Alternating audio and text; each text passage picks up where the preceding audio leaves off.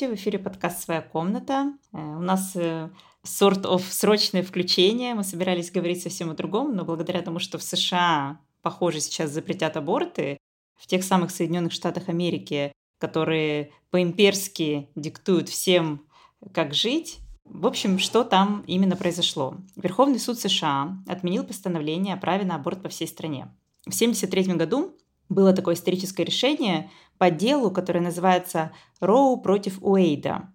Это дело женщины под псевдонимом Джейн Роу против судьи Генри Уэйда. И решением этого дела было то, что аборты стали разрешать до того срока, на котором плод не выживет. Причем само дело очень интересное, очень запутанное. Эта женщина забеременела, она употребляла наркотики, по-моему, или пила что-то такое. У нее трое детей уже было. Она хотела сделать аборт, ей не разрешили. Она попыталась сделать подпольный аборт. Не удалось. Она подала в суд. Пока все это тянулось, пока тянулся суд, она родила ребенка. И судьи решили сделать исключение. Как бы дело закончилось, ребенок рожден, и вроде бы суда уже не нужно, но они подумали и сказали, ну, слушайте, так сейчас каждая женщина беременная будет подавать в суд, каждый будет не дожидаться решения суда и рожать, поэтому давайте мы разрешим аборты. И несмотря на то, что как бы сам процесс закончился, они все-таки вынесли решение о том, что э, аборты в Америке разрешены. Но теперь, благодаря новой поправке, или что там у нас как называется, а, благодаря отмене постановления о праве на аборт, похоже, в 23 штатах вообще или в 22 запретят. Что там вообще, чем это грозит, Ксения? Добрый день всем. Дело в том, что в США так называемое прецедентное право, да, вы знаете, что когда у нас принят какой-то закон, по такому же прецеденту, соответственно, принимаются аналогичные решения. И закон э, Роу против Вейда чем был важен? Он был общефедеральным, то есть он действовал на территории всех штатов Америки, и никакой штат не мог против него что-то возразить. Они должны были принимать только законы, которые соответствовали, собственно, духу и букве этого закона. Но новый Верховный суд с его республиканскими кандидатами, которые выступают за запрет абортов, они отменили это решение. И сейчас фактически мы имеем, что каждый штат имеет право принимать решение насчет доступа к аборту самостоятельно. Чем это грозит? Это не так просто, как можно подумать. Я переводила статью из Нью-Йоркера, достаточно большую, я перескажу ее буквально в общих положениях. Проблема не в том, что аборты будут запрещены. Проблема в том, что происходит криминализация беременности. Исходя из вот этого древнего поверья, что женщина — это сосуд зла, законодатель считает, что любая женщина, которая беременна, она в первую очередь хочет убить своего ребенка. И даже если эта женщина этого ребенка хочет, ее все равно рассматривают как заведомую потенциальную преступницу. Во многих штатах принимаются сейчас законы, которые позволят проверять переписку женщины, ее поисковую историю для того, чтобы посмотреть, если она что-то искала похожее на аборт, да, на медицинский аборт, что-то такое, то ее могут заключить буквально в тюрьму, и она до самого рода разрешения будет находиться в тюрьме, не имея доступа к медицинской помощи. Такой закон уже действовал два года в Теннисе. А, больше 400 женщин были в тюрьме за это время.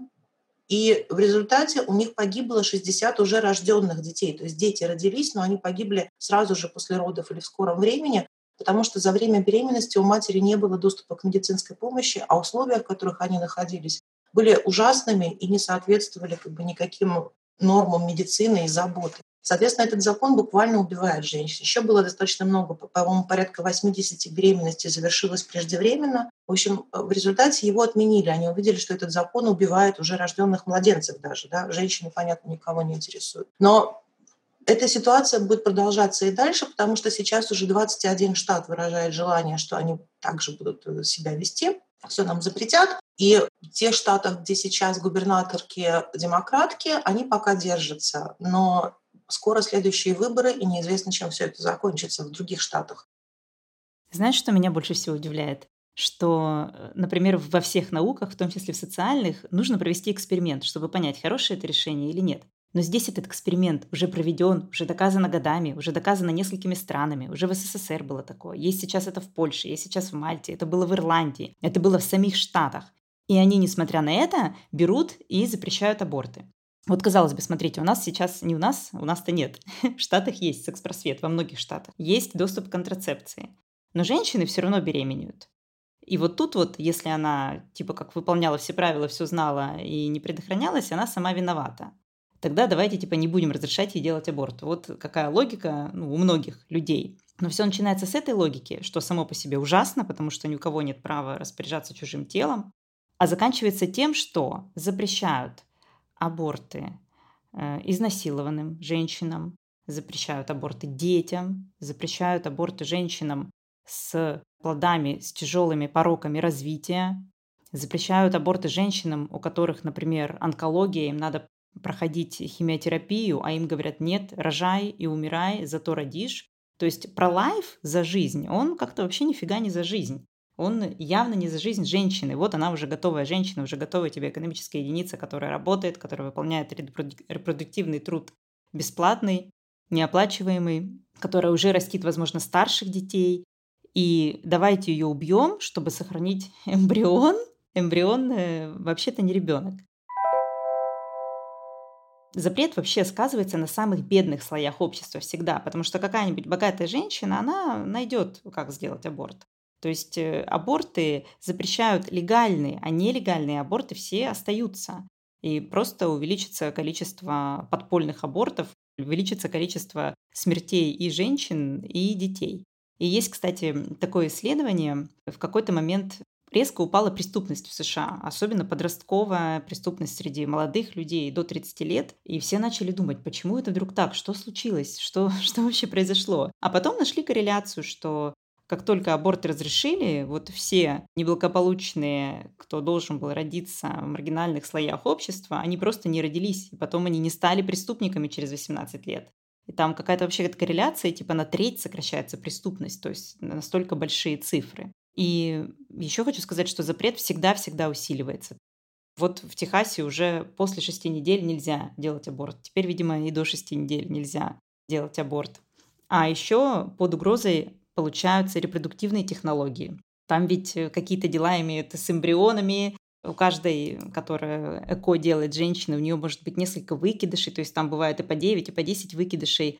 А в Южной Америке есть такие страны, в которых женщины сидят много лет из-за выкидышей, то есть у нее был выкидыш, она не может доказать, что это был аборт. Ей говорят, нет, ты сама спровоцировала, и сажают ее лет на 10. Ну вот посиди 10 лет за то, что у тебя был выкидыш. Ну а что делать с женщинами, которые делают ЭКО? Это целая огромная-огромная тоже индустрия. И то есть это как раз женщины, которые очень хотят детей, потому что нужно очень сильно хотеть детей, чтобы подвергать э, свое здоровье таким рискам.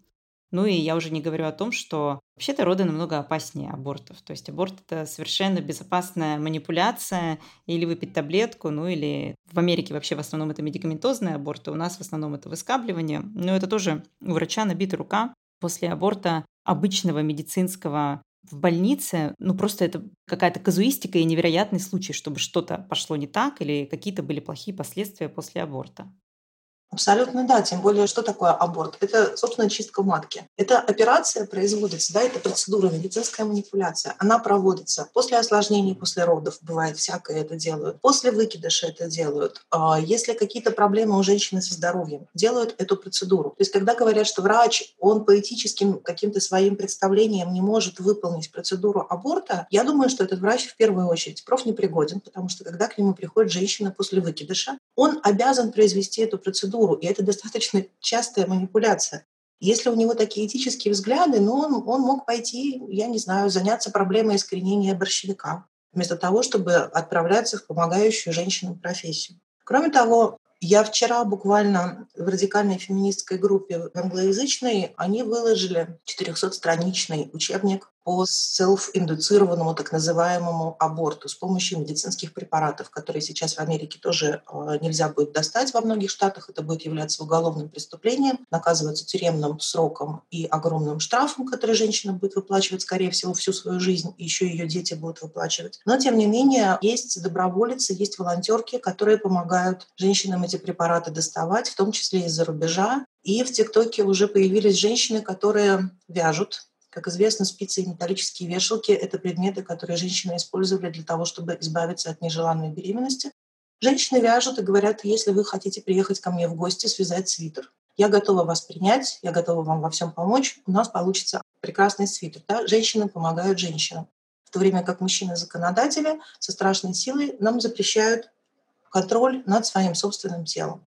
Чем женщина беднее, тем тяжелее ей получить и медицинскую помощь, и помощь в доступе к аборту. Исследования американские, да, там как бы проблема это уже назревает несколько лет, и несмотря на то, что закон отменен только сейчас, тем не менее, уже около восьми лет наблюдаются проблемы с доступом к аборту у беднейших слоев населения, потому что Америка ну, она огромная страна, да, не такая, как Россия, но большая. Если ты живешь в каком-нибудь богом забытом поселении где-нибудь, я не знаю, в Техасе, у тебя нету никаких возможностей доехать туда, в клинику в другом штате, которая позволит тебе получить аборт.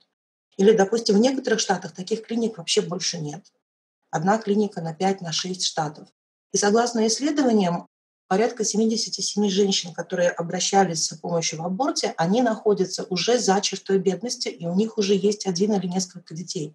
То есть они делают аборты просто потому, что они не могут себе позволить еще одного ребенка родить и воспитать, у них нет на это никаких возможностей. И эти бедные женщины страдают больше всех.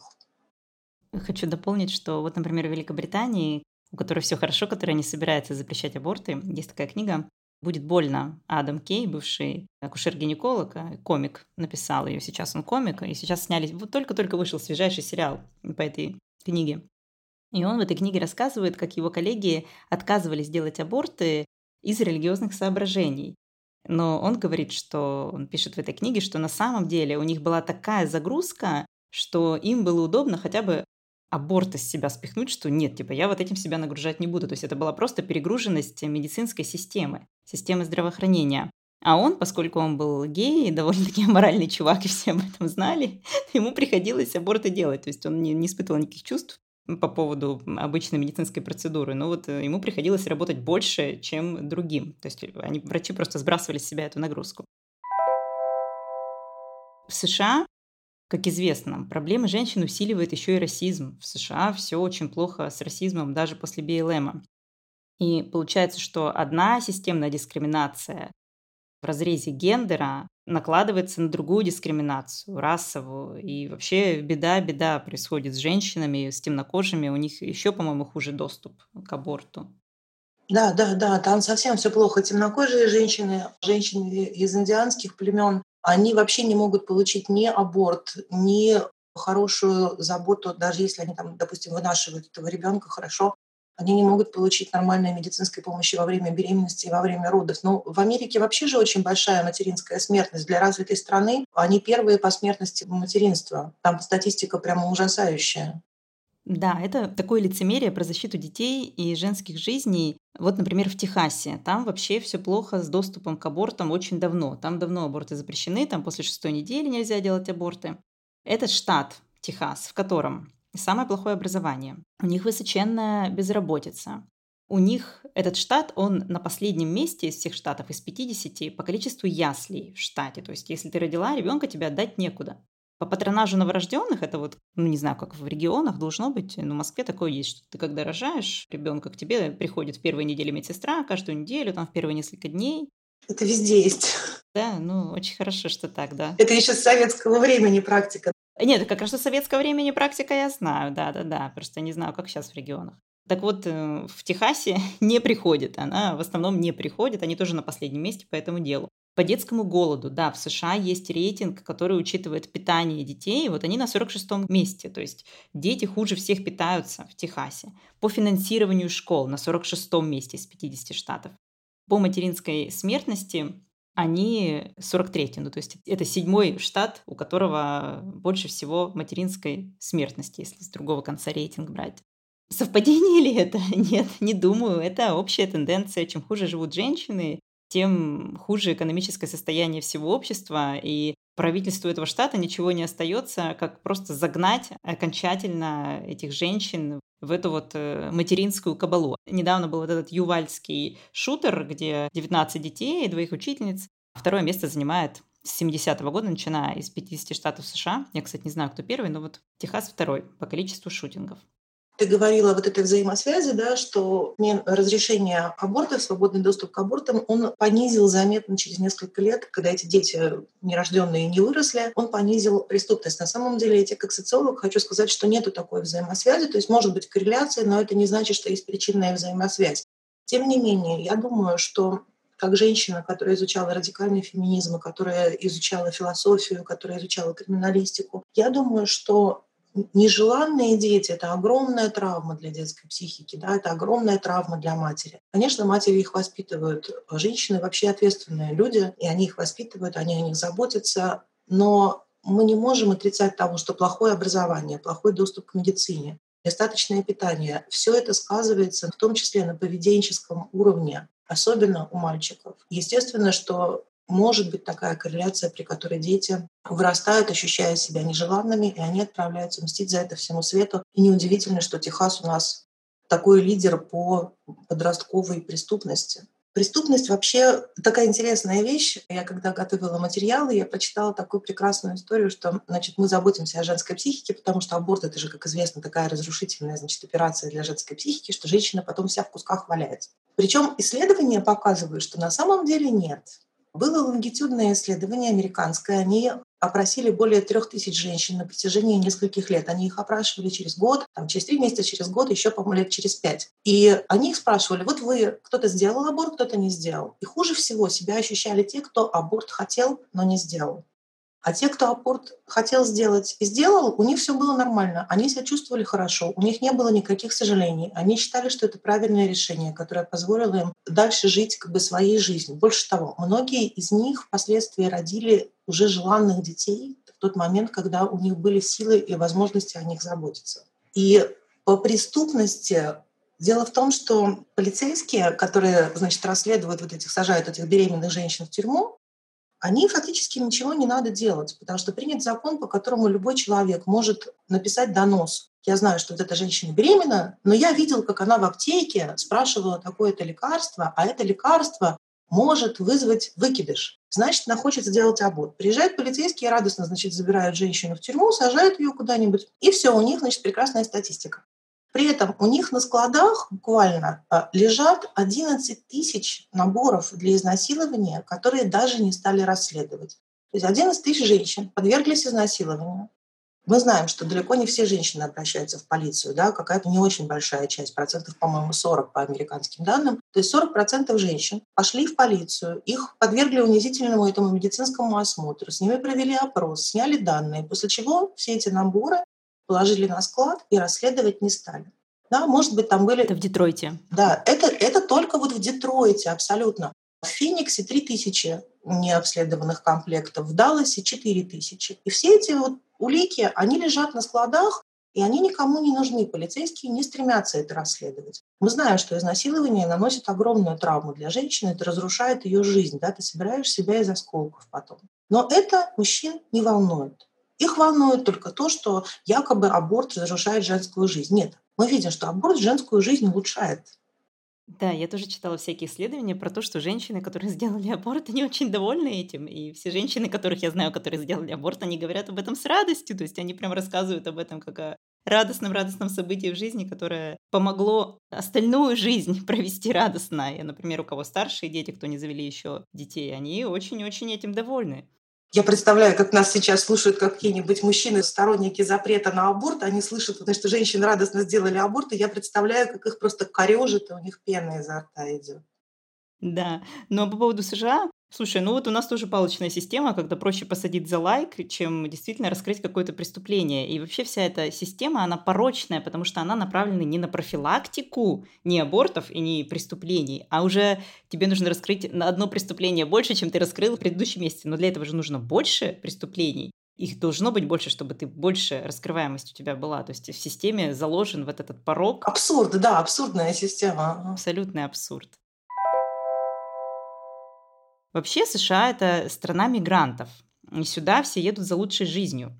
То есть все уезжают, лучшие умы, айтишники, не знаю, ученые, приезжают туда, и они после особенно своей дыры, где все плохо, откуда они бежали, они поддерживают правительство во всем, и тут раз, и такая вот совершенно недемократичная подстава с абортами. Э, что касается своих граждан США, ну там э, вот у нас все говорят, что у нас там дети детям промывают мозги. Слушайте, в США дети поют каждое утро гимн в детском саду. Как только они научаются говорить, они начинают по утрам петь гимн. И там на пропаганду тратятся такие нереальные бюджеты. То есть даже Сергею Семеновичу, который делает телеканал «Метро», в «Метро», который я смотрю каждый раз, когда езжу в метро, а я вас уверяю, там денег очень много на это тратится. Это заметно. Даже, даже в США тратит еще больше денег на пропаганду. И я думаю, что там многие поддерживают запрет на аборты. Ну, во-первых, мужчины, мы об этом еще поговорим. Во-вторых, я читала про такой забавный феномен, как женщины-пролайферши, которые делают аборты или приводят дочь на аборт. То есть они там вовсю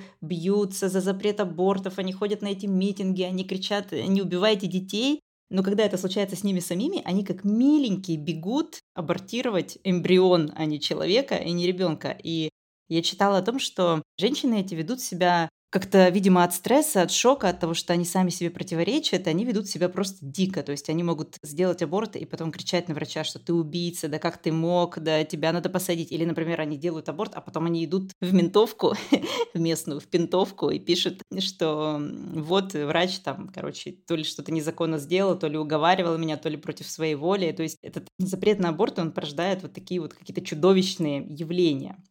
Вообще, у меня есть одна незнакомая, а такая виртуальная знакомая, я на нее подписана, я за ней давно наблюдаю. Это женщина, она врачей, она уехала когда-то. Дианона никакого не будет, все безопасно. Она уехала в США, у нее два сына, у нее муж ученый, который там занимается какой-то наукой, а она, ну, воспитывает маленького ребенка, которого она там родила. У нее какая-то здесь очень плохая история с абьюзом, с, не знаю, с родами, совсем. То есть все, что могло быть плохо, все было плохо в России, а в Америке у нее все хорошо.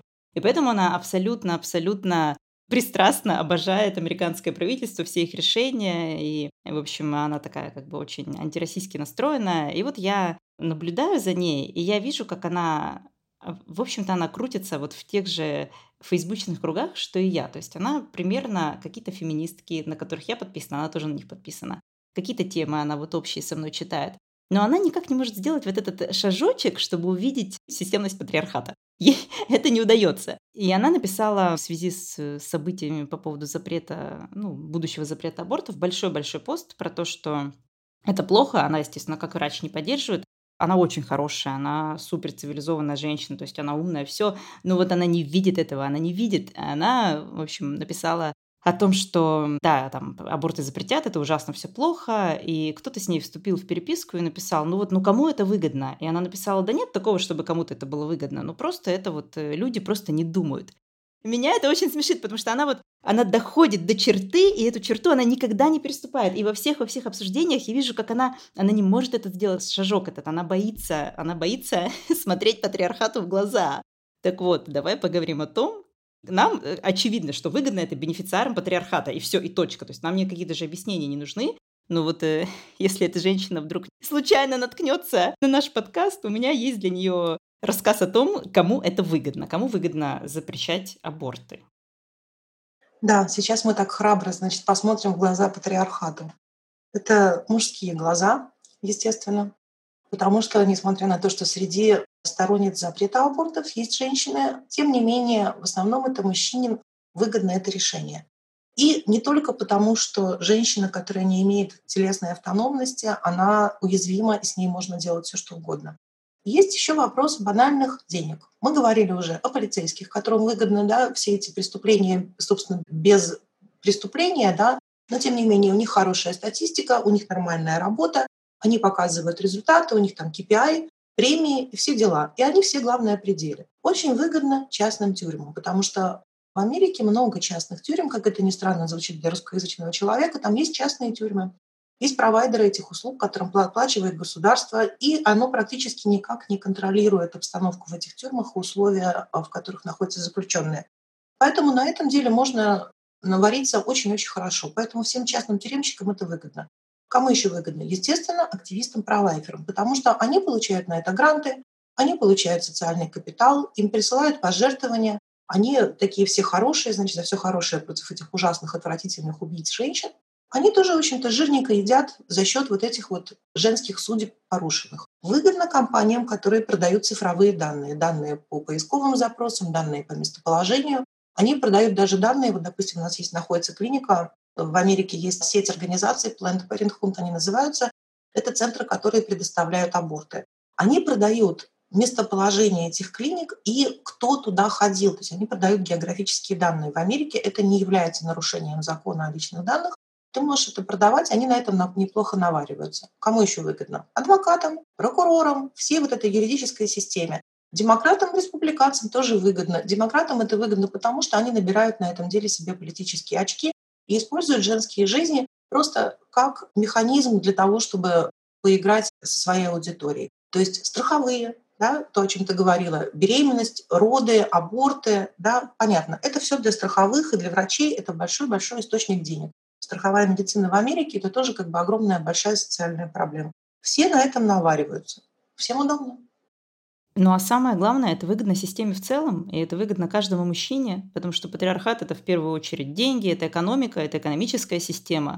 И когда у тебя женщина в ловушке, она от тебя не уйдет когда она от тебя зависит. Когда ей надо рожать, она не будет претендовать на твои рабочие места. Она будет рождать новых граждан, которые потом будут налогоплательщиками, работниками и всякое такое. То есть э, это то самое воспроизведение патриархата, он сам себя воспроизводит очередным способом, да. Ну, в буквальном смысле, да. Они же даже вот на этих мужских форумах, мы же все их видели, да, мы все как бы изучали этого врага в лицо сидят мужики и говорят, вот жена что-то там, я не знаю, на работе стала задерживаться, денег больше получать, чем я, что-то у меня прям ущемление у меня происходит внутри меня, как-то я себя очень плохо чувствую. Там сидят такие же, они ему говорят, а ты простенько ей ребеночка заделай. А если у вас есть ребеночек, заделай второго, да, сними презерватив, обмани ее, подмени ей таблетки, проси ребенка. А потом, когда она будет беспомощная, она никуда не рыпнется, она все будет твоя. То есть они обучают этому друг друга. Это действительно воспроизведение культуры насилия, даже на таком простом бытовом уровне. Они закабаляют своих женщин. Вот смотри, про события в России. Все нам писали из США. Выходите, почему вы не выходите? Давайте выходите, короче, свергайте свой режим. И вот запрещают аборты. И что же происходит в Штатах? Женщины ну, кто-то выходит. Женщины, в принципе, массово выходят, да, митинги. Мужчин там очень мало, мужчины практически не выходят, мужчины за женщин не вступаются. При этом, когда был БЛМ, вышли мужчины и женщины вместе с ними. И это был самый настоящий протест. Они громили целые кварталы, они разбивали витрины, они устроили там вообще адский трэш. И это, кстати, ну, повлияло. Все БЛМ показали, что они сила. Это было серьезное очень выступление против расизма. А что с женщинами? У женщин нет солидарности и группальности. Девочкам агрессию стирают в очень-очень раннем возрасте. Девочки, будущие женщины, они пойдут бить витрины. А мужчины им в этом никак не помогают в этих протестах. Ну, то есть они выходят в неком количестве, но это количество погрешности, они ничего не решают, они стоят а просто для виду. То есть э, женщины — это не сила, их очень легко прижать к ногтю, это вообще это элементарно сделать. И в других странах было то же самое. В Польше сколько женщины выходили, ничем это не помогло, ничего они не могут сделать со своим мужским правительством. В Мальте, я не знаю, что в Мальте с протестами, это в принципе маленькая страна, Наверняка там тоже есть протесты, и ну, я знаю про каких-то активисток, но насчет массовых протестов не знаю. Там очень давно запрещены аборты. В Ирландии что-то подвинулось, когда умерла женщина, и она она не умерла, а ей пришлось съездить в Великобританию, чтобы сделать на большом сроке аборт плода с, с очень тяжелыми пороками развития. Он не выжил бы. И после этого она засудила правительство на какие-то огромные деньги. Может быть, она даже дошла до какого-то суда международного. И после этого правительство наконец-то задумалось. Они, видимо, поняли, что не получится каждый раз тратить столько денег на каждую женщину с пороком развития плода. И они в Ирландии аборты разрешили. Э, но вот в США но там же несколько смертей было женских, в том числе, да, потому что не, не разрешали сделать аборт, да, начинался сепсис, потому что плод уже был погибший или с тяжелыми пороками развития, он погибал прямо в утробе, но начинался сепсис, они не успевали спасти женщину, но аборт они сделать отказывались, да. Трагические истории. Да, да, нет, это после смертей, да, да, да. Когда женщины умирали, ничего не происходило. Кто их считает? Ну, подумаешь, умерла одна. Ну, у нас еще много женщин. Все не умрут. Но когда женщина засудила их на деньги, на большие деньги, тогда дело сдвинулось с мертвой точки. А здесь сам Верховный суд выступил с таким решением, после которого уже невозможно никого засудить. То есть там ни клиники не могут подать в суд, ни женщины не могут подать в суд. То есть сейчас все, судебная система женщин США не поддержит. Абсолютно. При том, что согласно опросам, две трети американцев, они поддерживали закон о разрешении абортов, да, в том числе 30% республиканцев, партии, которая традиционно выступает за то, что любая жизнь священна, даже если это жизнь трехминутного эмбриона, да, там зиготы, она только вот еще только типа началась, вы хотите, чтобы через полчаса было видно, вот они считают, что это уже священная жизнь. Тем не менее, 30% республиканцев поддерживают всеобщий доступ к абортам. Две трети американцев вообще поддерживают это все. Но, тем не менее, в демократической стране Америки Верховный суд и Палата Сената, они наплевали на всю эту как бы, поддержку и сказали, что нет, не дадим мы вам, бабам, никакой свободы. И на митинги они не просто не выходят, даже когда выходят, я тут буквально вчера прочитала новость, что сразу же после того, как стало понятно, что они отменили этот прецедент, а, начались тут же уличные протесты огромные. На одном из протестов мужчина, кандидат, между прочим, в депутаты, он бывший полицейский, и он сейчас баллотируется как кандидат от республиканцев. Он ударил очень сильно по лицу и по голове, есть запись в Твиттере, он ударил свою соперницу на этих выборах, которая э, демократка и выступает за разрешение абортов. И он ее прямо ударил по лицу, то есть совершенно нормально, а потом написал, что типа вот, ну как-то так получилось, меня, значит, э, типа увлекли эмоции, то есть вот снова вот это вот эмоциональное неумение держать себя в руках. Она, причем женщина чернокожая, и она конкретно стояла с этим плакатом за аборт. И, видимо, э, хрупкое мужское эго не смогло это перенести. Он ее ударил. Как всегда, мужик сам себя лишил субъектности. Это не он, это его руки махали и каким-то образом задели ее лицо, прямо как с тем этим кинокритиком или кто он там, помнишь, такой был чувак у нас, да, да, который, да, да, да, которому линзы помешали, и он без линз избил женщину, не, не видел, что, что именно он избивает, а это оказалась женщина.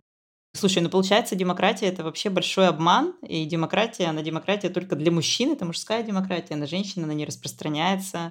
Э, у женщин даже в демократии нет доступа к своему телу. Ну, а демократия не самая лучшая система, это правда. Другой вопрос, что ничего лучшего нет. Но это правда, что когда большинство властных мест и э, контроль над всей ситуацией мужчин, да, они женщинам никаких никогда прав не дадут. Вообще, когда речь заходит об абортах, у нас мужчина – это фигура умолчания. От кого у нас беременные женщины? Это такой секрет вообще, откуда, откуда появляются беременные женщины, почему они беременеют? Это от Святого Духа или как это вообще происходит? Или как-то мужчины замешаны в этом деле? Да не может быть, ты что? Нет, не может быть, чтобы они были замешаны. Это грязное дело. Как? Мужчины бы никогда.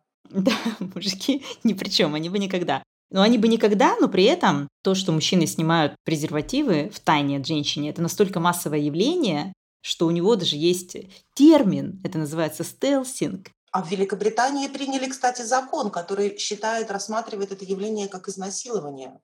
То есть это уголовное преступление по законам Великобритании теперь. Настолько оно стало массовым, что пришлось даже закон отдельно принять. Замечательный, замечательный закон. Я надеюсь дожить до времен, когда у нас э, тоже примут этот закон.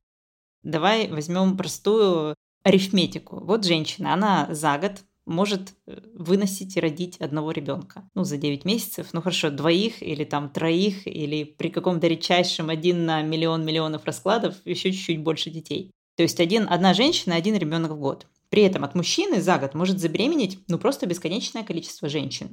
То есть лучшая борьба с абортами – это госпрограмма вазоктомия. Это в 14 лет э, каждый парень может, э, не знаю, заморозить свои половые клетки, и потом сделать вазоктомию, и отлично, абортов вообще не будет, вообще не будет, ну, будут только по медицинским показаниям.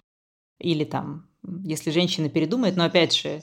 Вазоктомия, кстати, обратимая операция. То есть если у него будет подходящая жизненная ситуация, он совершенно может спокойно пойти обратно, развязать то, что завязано, и размножаться ну да, и каждый ребенок будет, в общем-то, точно с согласия женщины зачат, никакого стелсинга, ничего такого. Но опять же, у нее должно быть право передумать. Помнишь, была такая судья до вот этого собрания судей Рут Гинзбург, покойная ныне. Ее как-то спросили, что сколько должно быть женщин в Верховном суде. И она сказала, должно быть 9 женщин.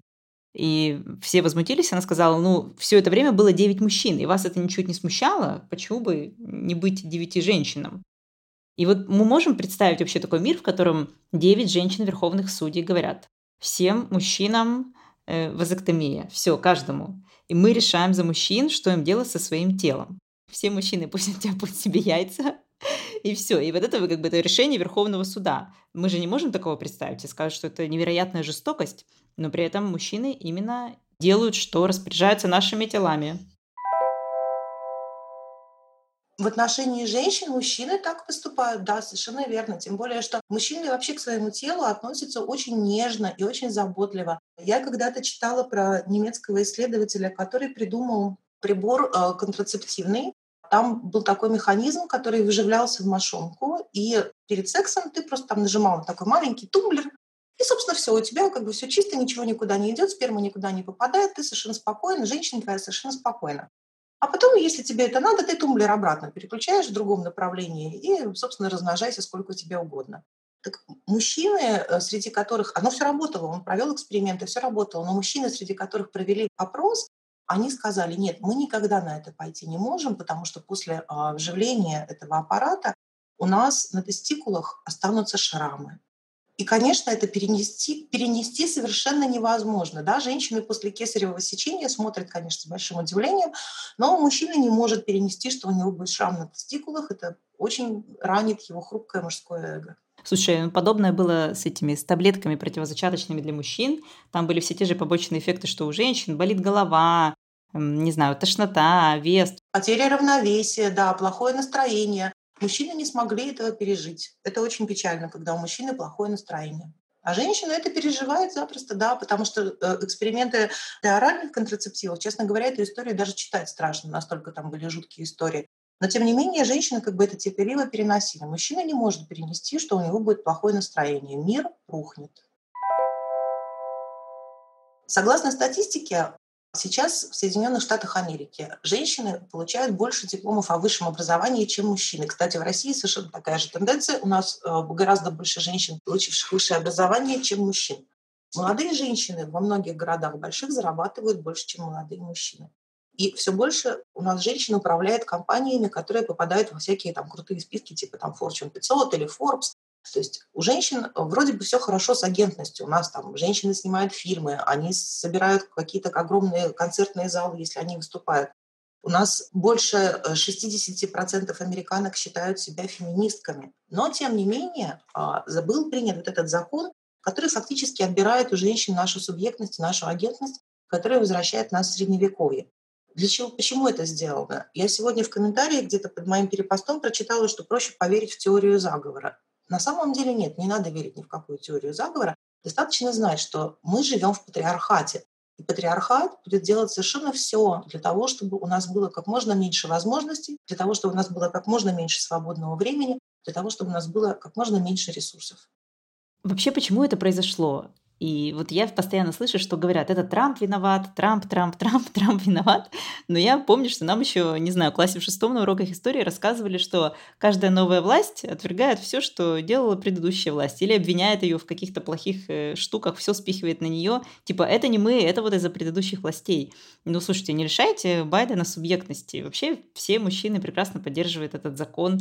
И политические коалиции сложились бы по-другому, если бы закон не поддерживали и демократы. Это всем выгодно, всем. То есть не надо быть такими наивными и думать, что вот Трамп привел куда-то страну. Да нет, страна очень давно была там. Она очень давно в патриархате. Ничего нового. Это просто старый добрый патриархат. Даже если это не патриархат, то он вот такой. Вот, кстати, смотри, местоимение. Мисгендеринг – это страшнейшее преступление неопатриархата. Если ты назвала кого-то он, кто просит называть себя она, это просто, я не знаю, тебя сожгут. И это поддерживается всеми прекрасно. И при этом аборты вот запрещают. Ну вот и вопрос как бы угнетают по полу или по гендеру. Вот. А вопрос с абортами очень хорошо показывают, почему на самом деле идет угнетение. Абсолютно. Кроме того, прецедент отмены решения Роу против Лейда, он ведет к отмене следующих прецедентов, потому что сейчас в Америке Возможность заключения однополых браков, она тоже базируется на судебном прецеденте. Возможность использовать противозачаточные средства без вмешания правительства, это тоже базируется на законодательном прецеденте. То есть все эти дела, они могут быть пересмотрены. Консервативный судья Кларенс Томас уже в Твиттере позавчера написал, что он, а мы должны пересмотреть все существенные прецеденты надлежащей правовой процедуры, и тем самым э, в Америке могут отменить и однополые браки, и возможность приобретать контрацептивные средства без рецепта или без судебного даже разрешения. То есть все это открывает дорожку в очень такие мрачные времена. Чего вообще они боятся? Вот я сегодня взяла, посмотрела статистику абортов в Канаде. В Канаде разрешается до 23 недели по собственному желанию. Вот передумала, не хочу, идешь, делаешь аборт. В Швеции до 18 недель, у нас в России до 12. Они думают, что, что если разрешить аборты, женщины массово побегут на аборты? Но нет, я посмотрела, в Канаде 38 миллионов населения, 74 тысячи абортов в год. Сравнить решила с Россией. У нас довольно-таки идиотский подсчет статистики. Там вместе считают самопроизвольное прерывание беременности. То есть это замершие беременности считают, выкидыши считают. И потом примерно прикидывают, сколько из этого именно абортов. То есть, ну не то, что примерно прикидывают, но как-то это все не идеально подсчитано. Но плюс-минус где-то 225 тысяч абортов в России. Ну, у нас примерно в 4 раза больше населения, чем в Канаде, и вот получается в 4 раза больше абортов. И нет такого, что женщины побежали и абортировали всех мальчиков, например. А могли бы. А у нас, ну, на самом деле, если считать как бы типа на душу женскую население, то у нас получается а 21 аборт. А, там не на душу, там считается, знаете, как на 100, на 100 рожденных детей 41 аборт. А в Канаде это будет, ну, вернее, это у нас 41 вместе с этими самопроизвольными. А так именно аборт получается где-то 21 на 100 рожденных детей. Ну вот в Канаде эта цифра, она будет 17-18, то есть она ну совсем немного меньше, а у нас очень затруднен доступ к абортам. И при этом я еще прочитала в статье, как чиновник Минздрава говорит, что у нас еще благодаря доабортному консультированию 50 тысяч женщин от аборта отказались. То есть мы их уговорили родить.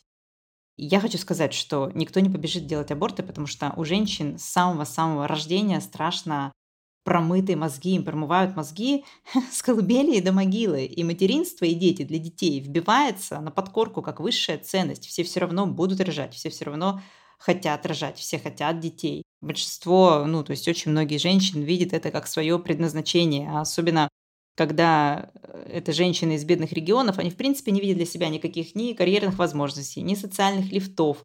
Перед ними нет ничего другого, им не светят никакие достижения, Э, в жизни, кроме того, чтобы родить ребенка. Поэтому они все равно будут рожать. То есть не нужно запрещать аборты. И количество абортов, я тоже посмотрела, по России это известный факт, это количество, в принципе, сокращается. В 90-х это было несколько миллионов в год. То есть там 3 миллиона, потом 2 миллиона, потом меньше, меньше, меньше. И сейчас это, ну вот, 200 с чем-то тысяч в год. То есть само по себе, благодаря секс-просвету стихийному, благодаря доступу к контрацептивам, благодаря тому, что мы стали более лучше одеваться, благодаря всему этому снижается количество абортов, и не нужно их запрещать. И то же самое в Швеции. В Швеции тоже нет такого, что женщины все взяли и побежали делать аборты. Нет. И, кстати, я посмотрела в Канаде количество абортов на вот этих больших сроках, которые ближе к экватору беременности, это а там 500 э, с 17 по 20 неделю и 500 э, с 20 по 23. То есть это явно какие-то пороки развития плода. Пороки развития, да. Да, которые видно только вот на вот этом большом-большом сроке. И, и там, ну и объяснение приводится, что да, это действительно из-за тяжело больного плода. Это будет тяжело больной ребенок, если родить его, который просто не, не будет жить. Проблема с криминализацией беременности в том, что э, есть женщины, которые действительно хотят детей, да, они их любят, им кажется, да, как бы это нормально рожать и любить детей. Но криминализация беременности угрожает даже этим женщинам, потому что если это будет продолжаться так, как продолжается сейчас, то нельзя будет даже таблетку от головной боли выпить, потому что будет считаться, что ты подвергла своего ребенка опасности химического отравления. В этой статье в Нью-Йоркере была история женщины, у нее уже есть пять детей, естественно, что у нее проблемы с позвоночником, у нее тяжелейшая стадия остеохондроза, артроз, и у нее началось разрушение позвоночных дисков. У нее была желанная беременность, она ее очень хотела, она как бы ее ждала, то есть это был осознанный шестой ребенок но ее боли в спине стали настолько тяжелыми, что это уже угрожало самому ребенку, потому что синдром хронической боли, он очень опасен для ребенка в утробе тоже. Она пошла к врачу, врач прописал ей эти лекарства, она их стала принимать, боль стала лучше, причем это было в самом конце беременности, то есть на всю беременность старалась, как бы терпела. Но когда она была уже в родильном зале, медсестры спросили у нее, а вы принимаете какие-то выписанные препараты, что-то вы пьете? Она сказала, да, я принимаю вот эти таблетки. На нее подали в суд за то, что она попыталась как бы ребеночка своего отравить. Ребенок родился, все хорошо, да, она как бы его хотела, она его ждала, она очень счастлива, ребенок прекрасный. Но, тем не менее, полгода, даже больше, по-моему, длилось ее судебное преследование, тратились деньги налогоплательщиков, прокурор получал себе рабочие как бы, места, все дела. Для чего? Только потому, что она не имела права выпить. То есть получается, что если ты выпьешь чашечку травяного чая, а если ты поехала куда-то в отпуск, если ты решила искупаться в море, да, поехала куда-то на самолете, больше того, если ты даже на работу ходишь, все такие, а, это же может повредить ребеночку, ты преступница. При этом никто не обращает внимания на какие-то системные вещи, которые действительно вредят беременности. Бедность, которая не позволяет женщине нормально питаться. Неурочные рабочие часы на работе, допустим, она работает продавщицей в пятерочке, да, это тяжелый физический, в том числе труд, не говоря про эмоциональный. На это никто не обращает внимания, это нормально. Но если ты поехала, допустим, на самолете к Моречку, ну все, ты, конечно, гадина, ты хочешь, чтобы твоему ребеночку плохо было. То есть абсолютно перепутаны причины и следствия. Да, мы смотрим не туда, наказываем не тех. Так в Америке еще декрет какой? Он несколько недель, и то эти несколько недель некоторые пытаются с мужем разделить. То есть грудью ты кормить толком не можешь или сцеживаться. До восьми недель, по-моему. Да, не, не оплачиваем. Тебе надо возвращаться на работу. Многие возвращаются сразу на работу, никто тебя ждать не будет. И сейчас еще в США была же жуткая вообще история, не знаю, чем кончилась со смесью. Э, несколько детей там подавились или не знаю что-то. Короче, несколько новорожденных умерли, и их родители подали в суд на самого какого-то большого производителя смеси. Ему пришлось закрыть завод, и все Соединенные Штаты Америки, практически во всех штатах, случился дефицит смеси. Кто-то еще говорит, что это из-за подсолнечного масла, которое, в общем, сейчас не, не привезут в Штаты в том объеме, в котором возили раньше. Понятно, откуда не привезут. Эта проблема не решилась пока. Причем э, а, сохранить, да, сохранить грудное вскармливание тогда, когда ты должна 8 часов в день присутствовать на работе, достаточно не банальная задача. И даже если ты его каким-то образом сохраняешь, все равно понятно, что у тебя смешанное питание у ребенка. Да? Часть ты его кормишь сама, часть ты покупаешь детское питание. И эта проблема никак не решилась. До сих пор сейчас есть дефицит. И я вижу, что женщины как бы привозят из других стран, посылки отправляют, то есть покупают как-то втридорого, что-то изобретают. В общем, большая проблема. Ну, это действительно, да, это страшная вещь, потому что, ну что, роди ребеночка, и чтобы он умер с голоду, там вообще никто не кормит. Но только обеспеченные женщины могут себе позволить, да, снова. То есть тот же как бы высший класс, который может позволить себе сделать аборт, который может позволить себе, да, как бы защитить свою приватную жизнь. А, допустим, какая-нибудь бедная женщина, которая живет в Орегоне, да, она должна работать, она не может, у нее нет доступа к аборту, у нее нет доступа к детским смесям, у нее нет денег на то, чтобы заказать эту смесь из-за границы. То есть она находится в совершенно ужасающем положении, у нее нет никакой социальной поддержки и помощи. Все на нее смотрят как на заведомую преступницу. Да, и получается все, вот она забеременела, и она преступница, и она, женщина и так всегда виновата, но тут она будет виновата просто по всем фронтам, то есть она просто виновата тем, что живет. И она сама себя чувствует виноватой, да, потому что, ну, это же естественное желание, если вот у тебя кто-то уже там есть, ты понимаешь, что аборт сделать, ты как-то начинаешь к нему привязываться. Ну, люди даже к комнатным цветам привязываются. И, конечно, ты чувствуешь себя виноватой, да, и это не улучшает твое психическое состояние. Была такая феминистка Джудит Томпсон. Она написала самое известное свое философское эссе. Сейчас в моем вольном пересказе оно будет Рабинович напел звучать вот так. Оно называется «Знаменитый скрипач». Просыпаешься ты, у себя дома на кровати, и рядом с тобой лежит э, знаменитый скрипач. Самый знаменитый, все дела, но вот он лежит какой-то, в общем, непонятном каком-то состоянии, как будто в коме.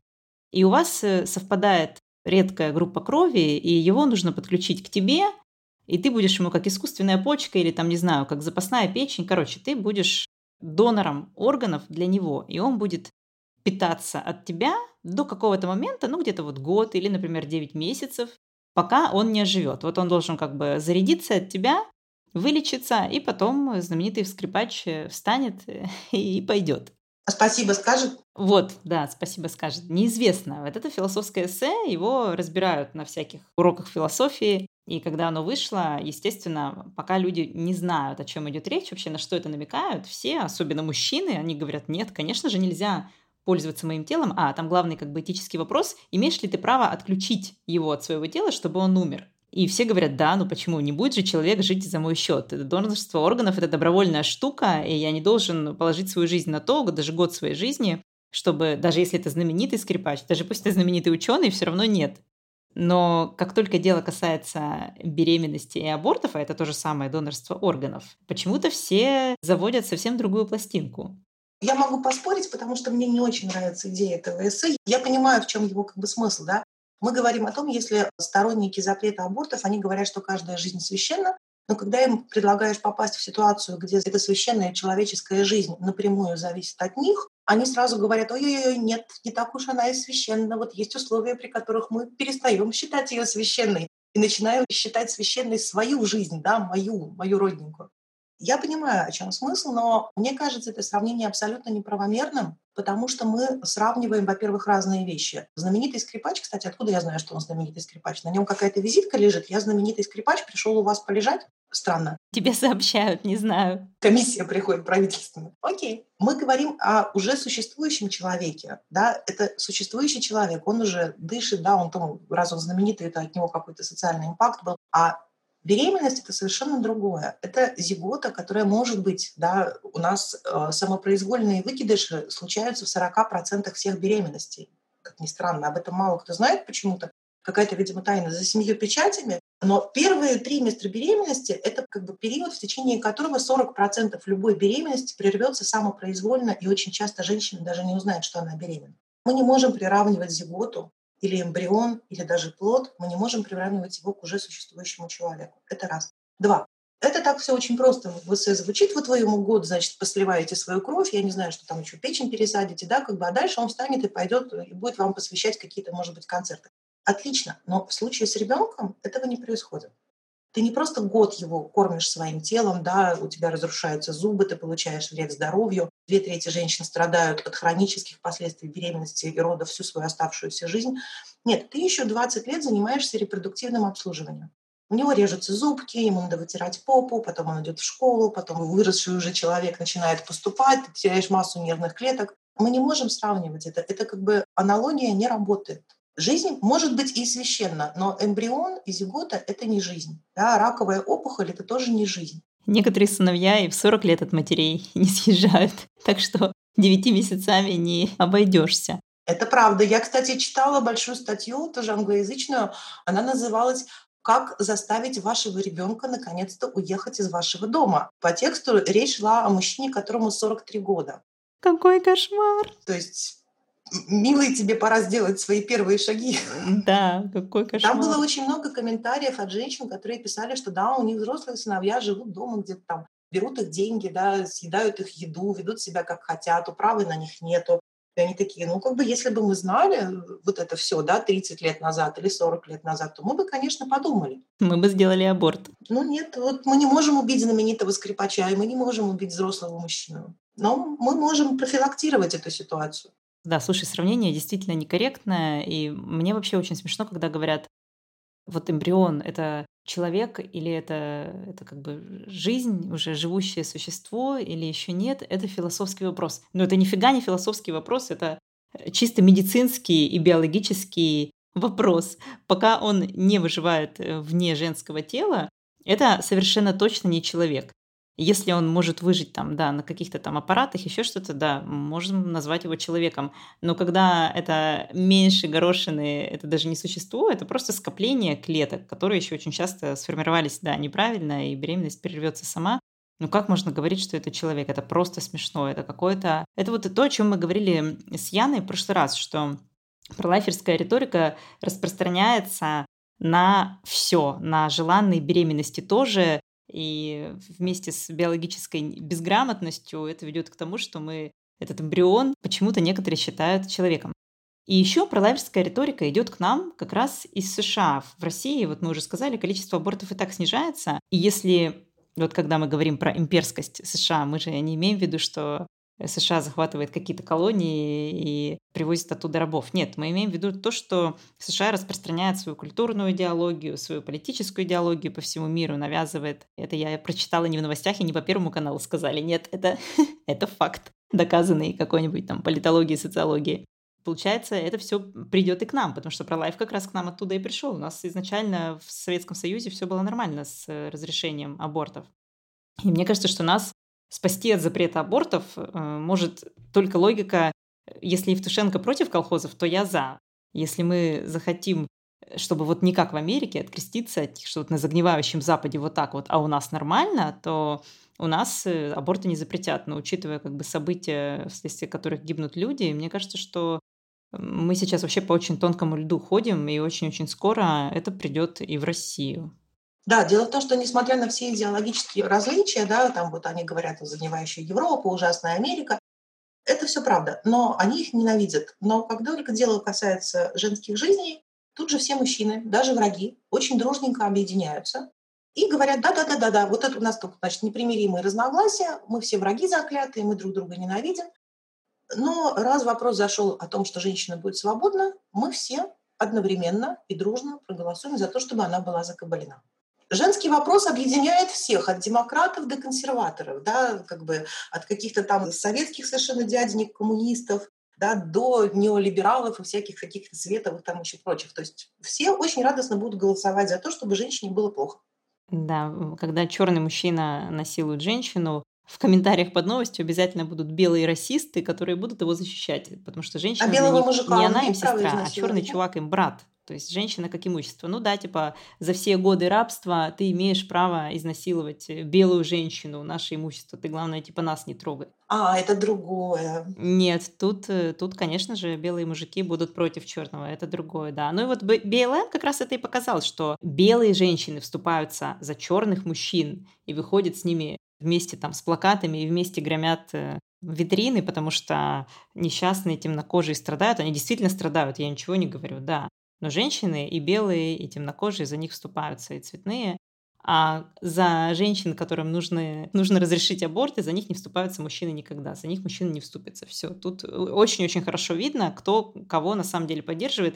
И женщинам на заметку не надо ходить на эти митинги, не надо поддерживать мужчин, и не надо поддерживать ни либералов, никого. Они не с нами, у них своя повестка, у нас своя повестка.